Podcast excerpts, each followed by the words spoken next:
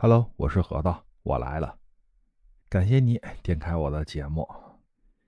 今天呢，我点开评论看了看啊，有好多小伙伴留言，说是想听听有关于菩提子的。呃，这个吧倒没啥，但是留言最多的是问我菩提子怎么玩儿。其实挺简单，串儿嘛，怎么玩？盘呗。嗯，串儿呢是可以有捷径的，但是我就不告诉你。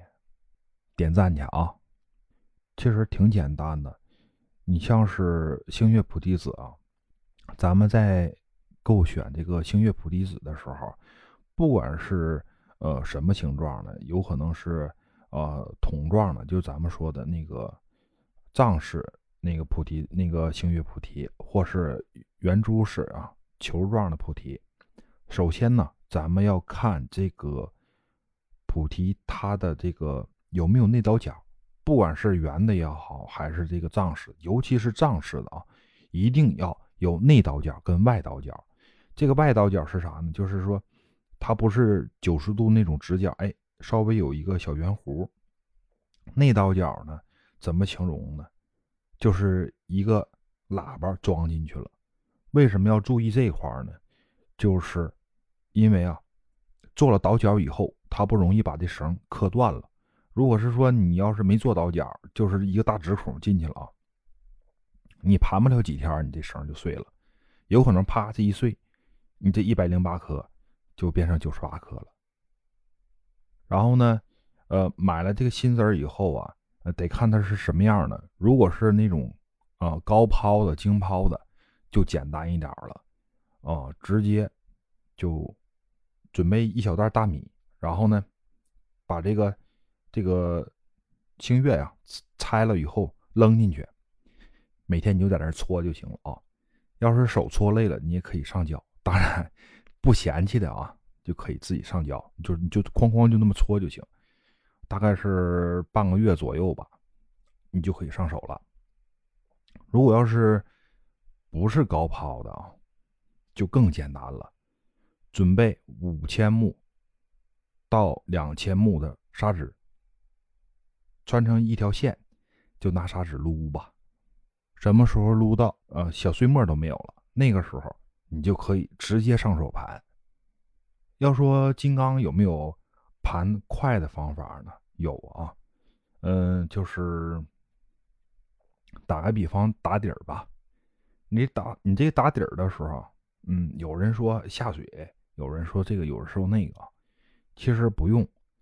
嗯，上网上准备看那个打底神器，它有那种像小电摩似的那种小电动钢丝刷，呃，用五号电池的，嗯，九块九，十九块九，基本上就搞定了。你这一串金刚。然后你在盘金刚的时候，如果是小金刚啊，你可以两个手一起盘，打个八字结，哎，左右这么盘。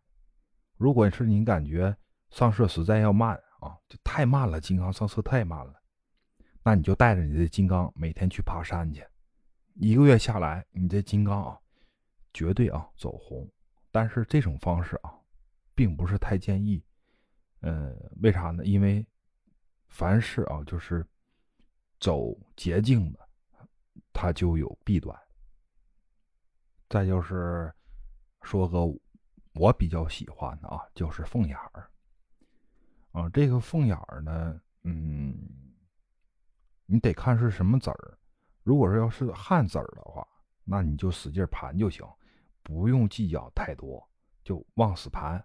呃，也别走捷径，就是一点一点盘。有个一年左右的功夫，这东西盘的倍儿棒。如果是你想走捷径的话，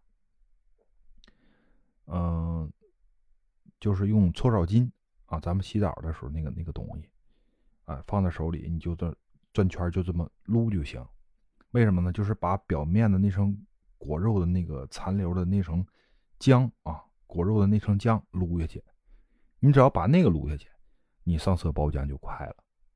这个啊是完全没有弊端的，嗯，所以啊，大家在呃不光是玩普弟子，还是任何串的时候，大家首先要记住，咱们玩的是这过程啊，玩的是这个乐呵。你要是走任何捷径，这过程怎么体验？那你还玩什么串儿？直接买一个啊，别人盘过的就行了嘛，对不对？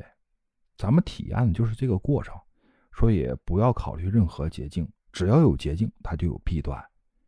就注意几点：第一，勤洗手，保持手的干净；盘串的时候，串也干净。第二，就是勤刷。我跟你说，勤刷还有个好处，就是能治关节炎。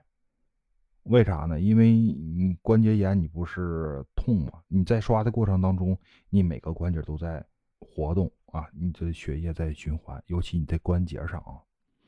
所以啊，大家别浪费时间了，赶紧去盘串去吧。